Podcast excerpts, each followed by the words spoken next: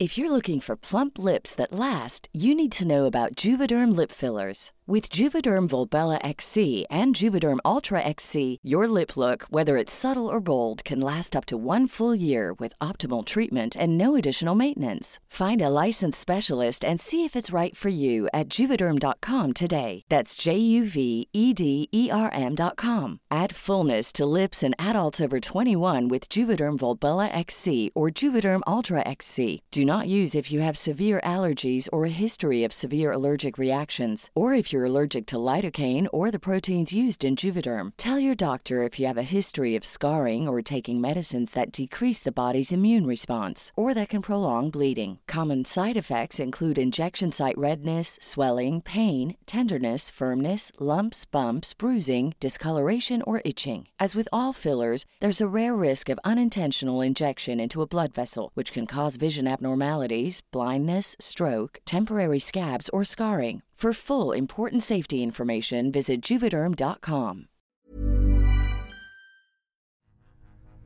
Continuamos con esta tercera parte de un pasado estremecedor. De hecho, recién salió la segunda parte y nos enviaron casi inmediatamente la tercera. No es una historia que sale día con día, pero ha llamado un poco la atención en el canal. Espero que la disfruten.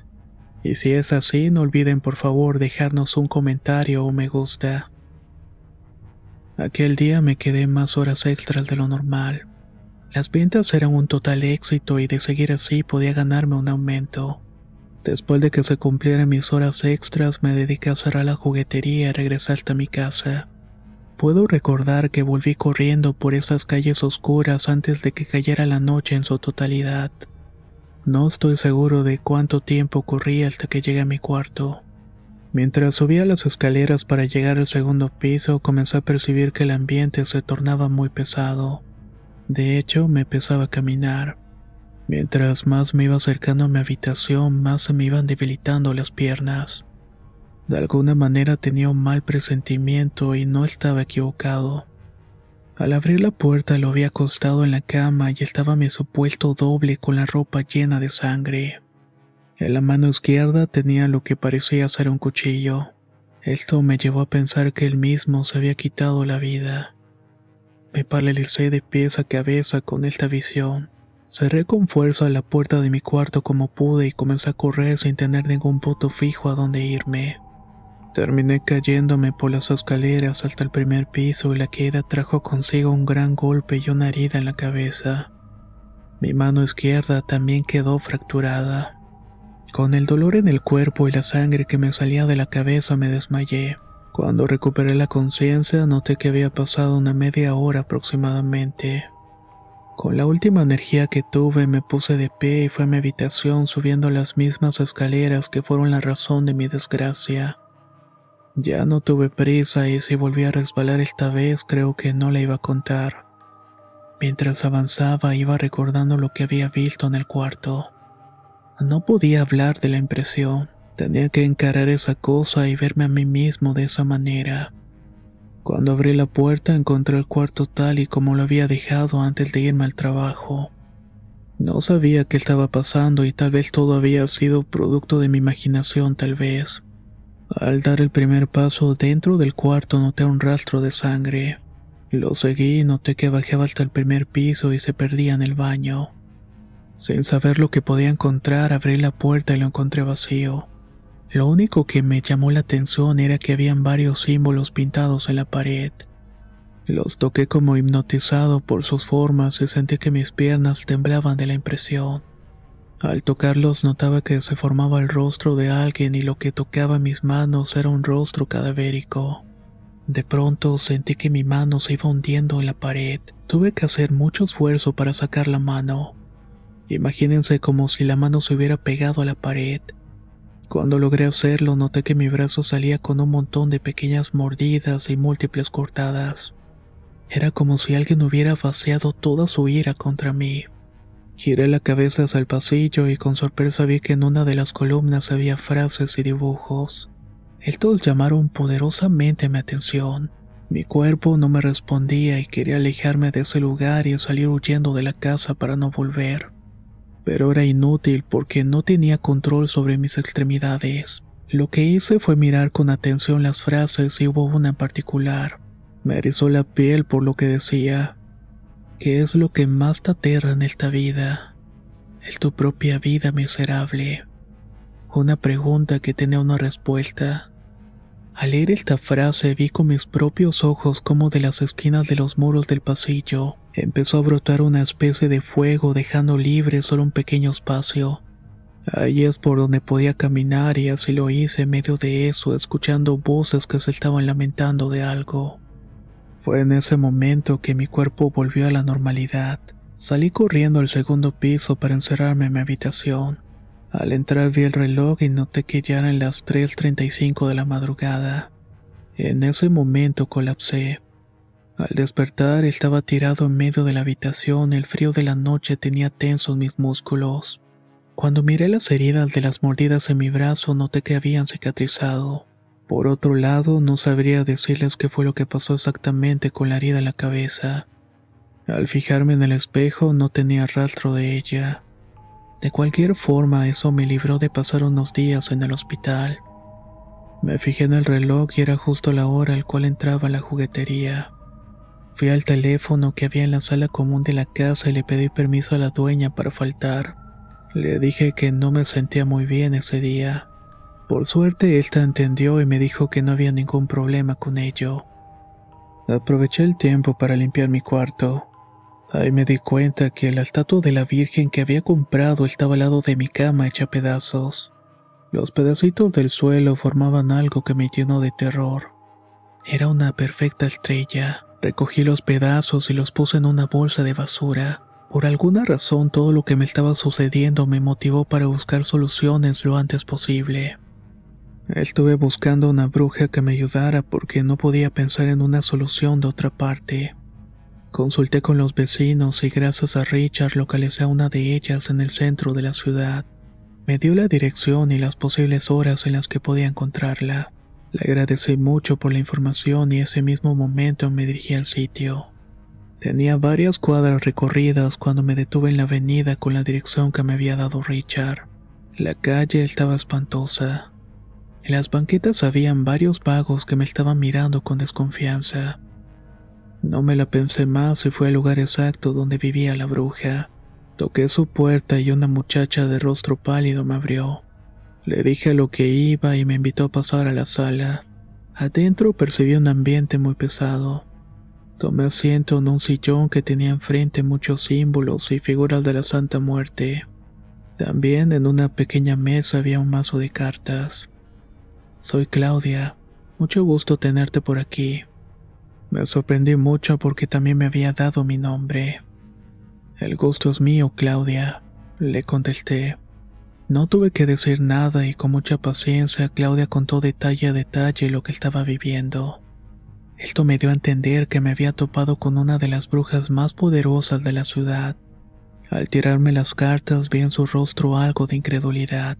Lo confirmé cuando me dijo que no podía ayudarme porque mi mal ya estaba muy avanzado. Algo a ese nivel podría matarla si lo intentaba. En ese momento me solté a llorar. Le imploré que me dijera cómo liberarme de todo esto que estaba viviendo. Lo primero que Claudia me aclaró fue que este trabajo no era para mí, pero de alguna manera me había afectado con mucha potencia. El trabajo había sido para la dueña de la casa donde me estaba quedando, pero la dueña tenía alguna clase de protección y por eso no le había afectado. Como yo fui el único de la casa que no estaba protegido, me atacó con más fuerza. Dime, Brian, ¿notaste la sombra en la esquina de tu habitación? Sí, le contesté. Claudia me hizo una tirada rápida de las cartas y me dijo, esa sombra no es más que el espíritu de la persona que Carla asesinó en su triste locura de amor. No es cierto todo lo que te ha dicho. Su suegra no asesinó a su amado. Fue ella que lo mató en un arranque de locura y buscó a cualquier culpable. Fue que le cargó el muerto a la suegra de su propio delito. De alguna forma Carla salió libre de polvo y paja. Su suegra fue a la cárcel donde pagó una condena donde no tuvo nada que ver. Luego de unos años, la señora salió y lo primero que hizo fue buscar venganza. De alguna manera quería ver cómo Carla hundía en su miserable vida. Buscó a un brujo de alta categoría que le hizo este trabajo. El odio de la señora hacia Carla es muy grande. De alguna forma esto ayudó para que el mal fuera más allá de nuestro entendimiento. Es un mal que está acabando con tu vida lentamente. Hace unos días se volvió un verdadero infierno, pero nadie sospechó que Carla estuviera protegida. Le pregunté qué la estaba protegiendo, pero los labios de la bruja fueron sellados. Me llevé las manos al rostro intentando suplicar que me ayudara de alguna manera. Viendo mi desesperación me pasó los datos de una bruja más poderosa, la señora Clemencia. Esta se ubicaba en un departamento de la Amazonia en un caserío de San Pablo en el distrito de Valera. Claudia me indicó que después de llegar a este lugar me metiera selva adentro y buscara un camino de terracería. Después de ubicarla debía seguir caminando unos nueve kilómetros desde el punto de partida. Luego de esa distancia el camino se dividía en dos. Ella dijo que cogiera el camino de la derecha. Avanzaría tres kilómetros hasta ver un inmenso río. Por mis propios medios debía cruzarlo y entrar en el territorio de Clemencia. Entre la maleza necesitaba encontrar una casa de piedras, y si tenía suerte la iba a encontrar durante el día. De lo contrario, de noche sería imposible dar con su casa. Le agradecí la información y por supuesto le pagué la consulta. Me despedí con mucho agradecimiento y regresé a mi casa. Tenía que tomar una decisión definitiva. Seguir viviendo ese infierno o irme a buscar mi salvación a tierra de nadie. No había nada que meditar y mi bienestar estaba por encima de todo. Por esa noche todo se calmó y al día siguiente le dije a la dueña que necesitaba unas vacaciones, que tenía que resolver unos conflictos muy importantes. La dueña me contestó que si eso era lo que quería me iba a dar 10 días. Además agregó que quería mantenerme sano y salvo al mejor de sus vendedores.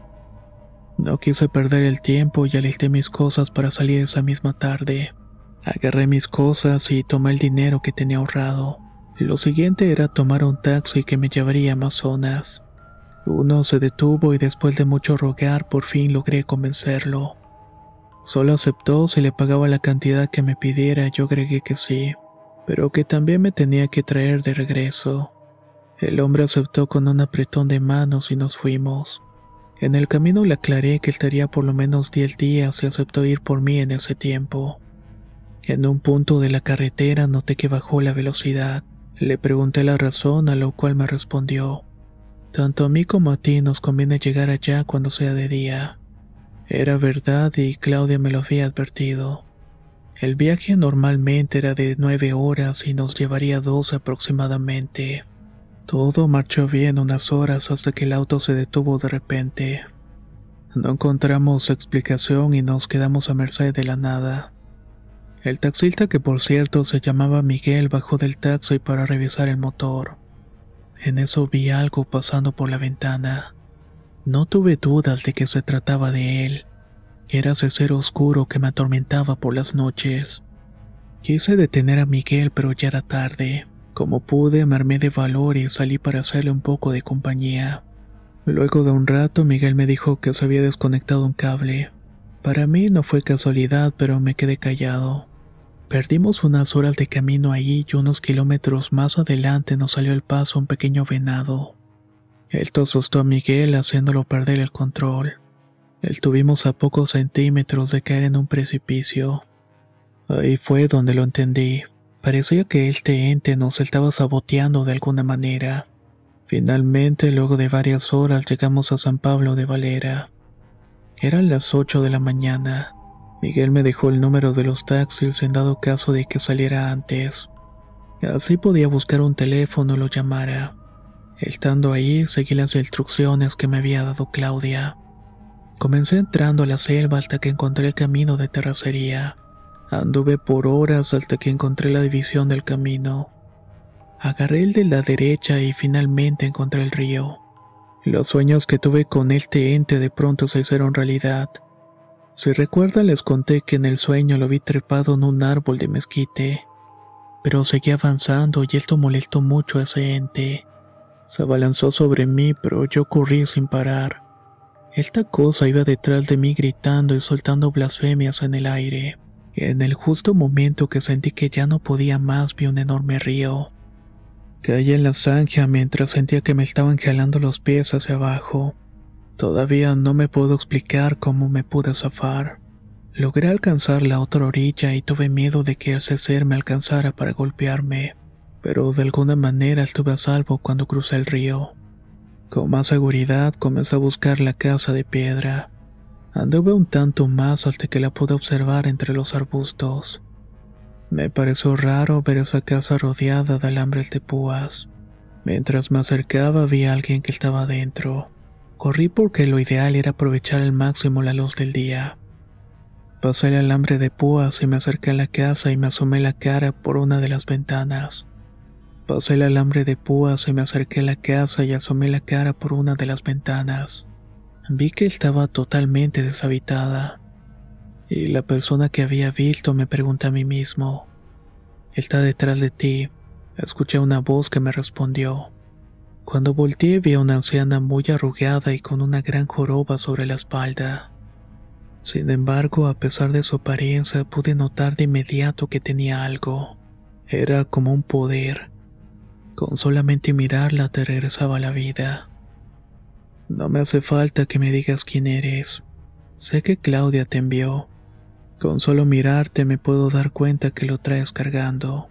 Clemencia empezó a caminar en medio de la casa mientras tanto me preguntaba cómo estaba Claudia. Yo le contesté que estaba mejor que nunca y la anciana se sentó en una silla y me preguntó qué era lo que quería exactamente. Quiero volver a mi vida normal.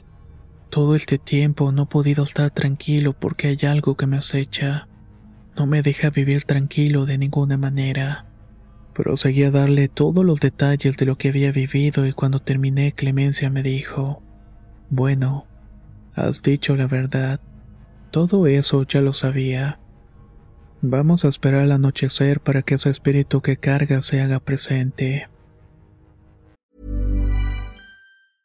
Imagine the softest sheets you've ever felt. Now imagine them getting even softer over time. That's what you'll feel with Bowl and Branch's organic cotton sheets. In a recent customer survey, 96% replied that Bowl and Branch sheets get softer with every wash. Start getting your best night's sleep in these sheets that get softer and softer for years to come. Try their sheets with a 30-night guarantee. Plus, get 15% off your first order at bowlandbranch.com. Code BUTTERY. Exclusions apply. See site for details.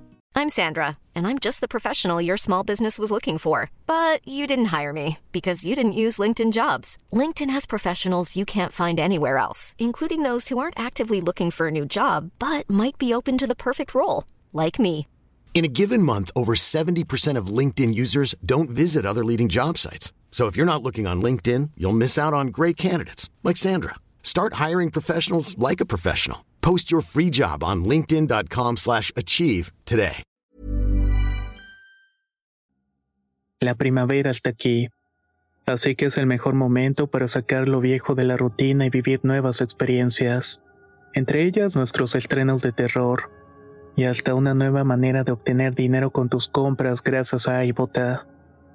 iBota es una app que puedes descargar totalmente gratis y que te da la mayor cantidad de dinero en efectivo en cientos de artículos y marcas. No solo en las botanas que disfrutas mientras nos escuchas. Olvídate de otras apps que son igual que brujos charlatanes y solamente te dan puntos fantasmas. Con iBota simplemente agrega tus ofertas a la aplicación y obtén dinero real que podrás transferir a tu cuenta bancaria, PayPal o tarjeta de regalo.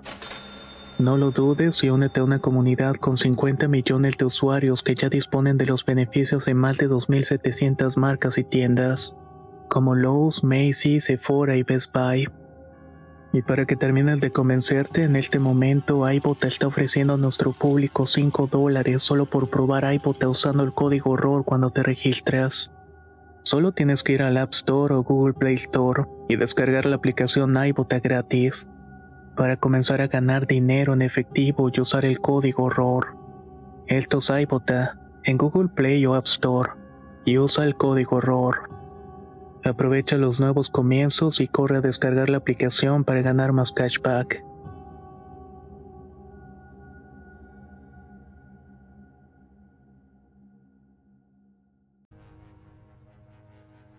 Más o menos a las nueve de la noche, Clemencia fue hacia un pequeño cuarto de la casa que hasta ese entonces no había notado.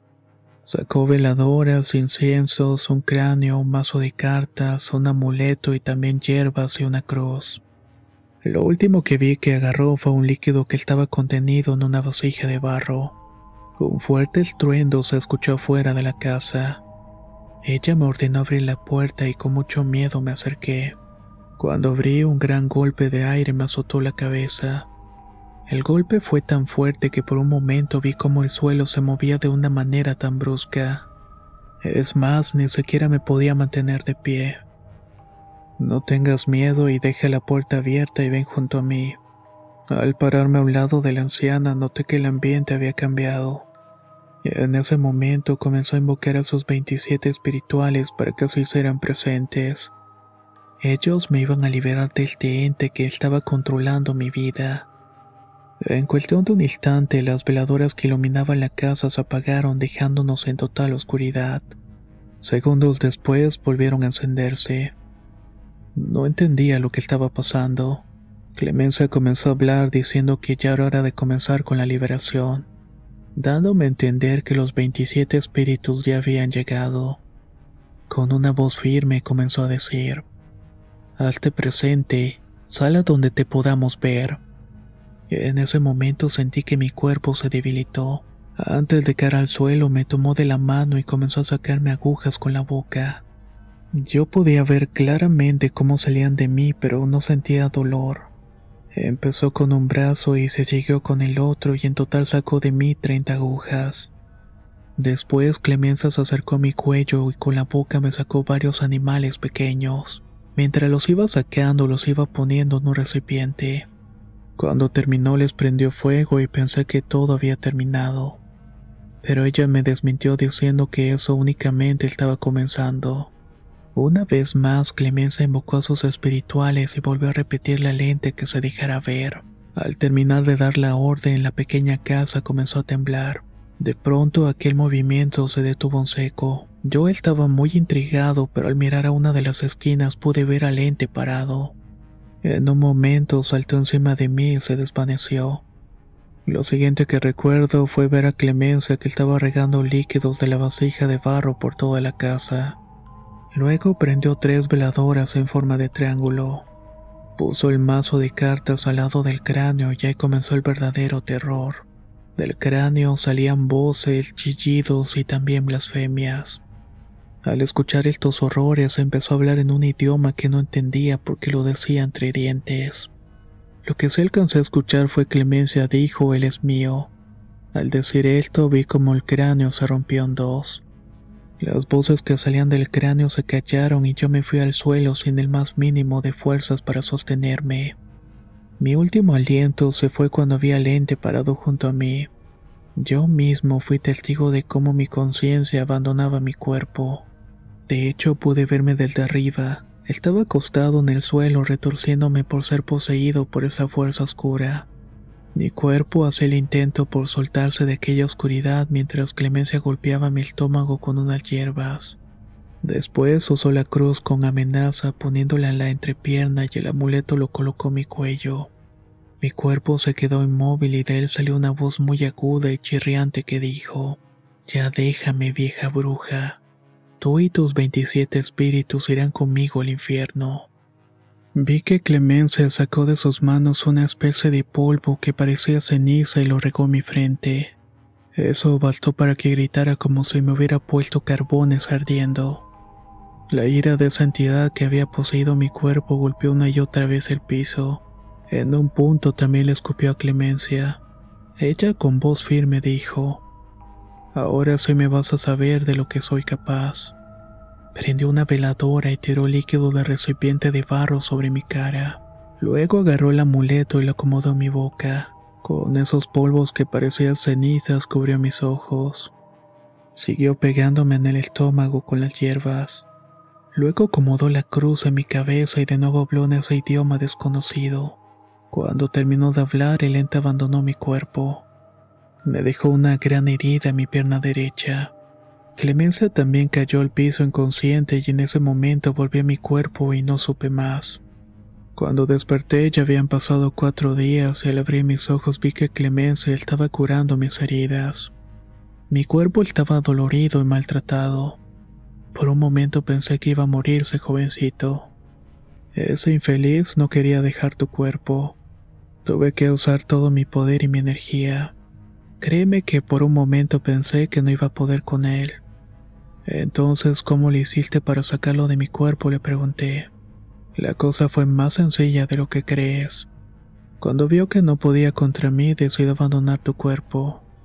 Eso sí, antes de irse te dejó de recuerdo una gran cicatriz en la pierna.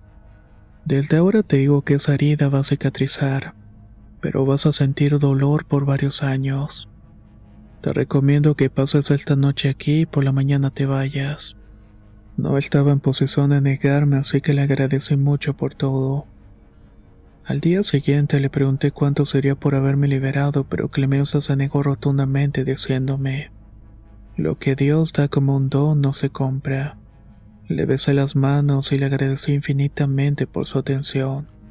Entonces, abusando de su generosidad, le pedí que me ayudara cruzando el río y el bosque. ¿De qué hablas? Para llegar aquí no se cruza ningún río. Le conté lo que había vivido para llegar hasta ella, pero me repitió que no tenía idea de lo que había pasado. Le di un fuerte abrazo y emprendí mi camino de regreso. Todo parecía completamente diferente. No era un lugar tan boscoso y en efecto no había ningún río. Luego de caminar por media hora llegué a un pueblo y me sentía muy aturdido por todo lo que había pasado. No quería estar un minuto más ahí, busqué un teléfono y le marqué al señor Miguel para que fuera por mí. Cuando llegó abordé el taxi y en el camino comenzó a contarme su rutina de sus días. Yo solo hacía movimientos de cabeza y fingía escucharlo, pero no le puse atención. Después de varias horas llegamos y le agradecí mucho a Miguel por el viaje. Le pagué lo que habíamos acordado y con un gesto amable se despidió de mí. Aún me quedaban algunos días de vacaciones y lo usé para descansar y reponerme. Repuse mis labores en la juguetería y muchos años después me fui a vivir a Canadá, lugar donde vivo hasta el día de hoy y donde alcancé una estabilidad económica. Mi mamá todavía vive y está a mi lado. Si algo da fe de esta historia son las cicatrices de mi cuerpo y el pequeño dolor que siento en la pierna. Antes de despedirme me gustaría agregar que no es lo único que he vivido.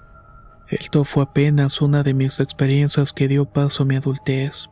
Tengo recuerdos de cosas que marcaron mi infancia y que tal vez después vaya compartiendo con ustedes. Muchas gracias por haber escuchado mi historia hasta el final. Un cordial saludos a todos ustedes. ¿Qué tal comunidad de relatos de horror? Hemos terminado con una historia más que fue dividida en partes, pero no por nosotros, sino más bien por la persona que compartió la historia. Él estuvo muy atento cada vez que una parte sale publicada en el canal, así que muy probablemente lea los comentarios que dejan. Soy Antonio de Relatos de Horror y nos escuchamos muy pronto.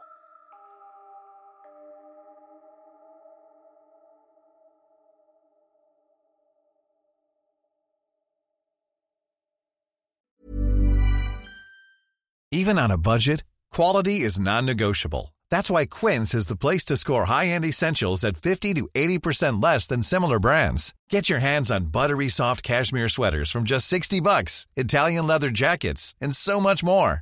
And the best part about Quince, they exclusively partner with factories committed to safe, ethical, and responsible manufacturing. Elevate your style without the elevated price tag with Quince. Go to quince.com slash upgrade for free shipping and 365-day returns. Hey, folks, I'm Mark Marin from the WTF Podcast, and this episode is brought to you by Kleenex Ultra Soft Tissues, your ally to help tackle your allergy symptoms this season. I love the change of seasons, but nobody loves pollen and all those other things floating in the air that make you sneeze during this nice weather. Kleenex Ultra Soft Tissues are hypoallergenic and allergist approved, so fight back against watery eyes and runny noses without worrying about irritating your skin. For this allergy season, grab Kleenex and face allergies head on.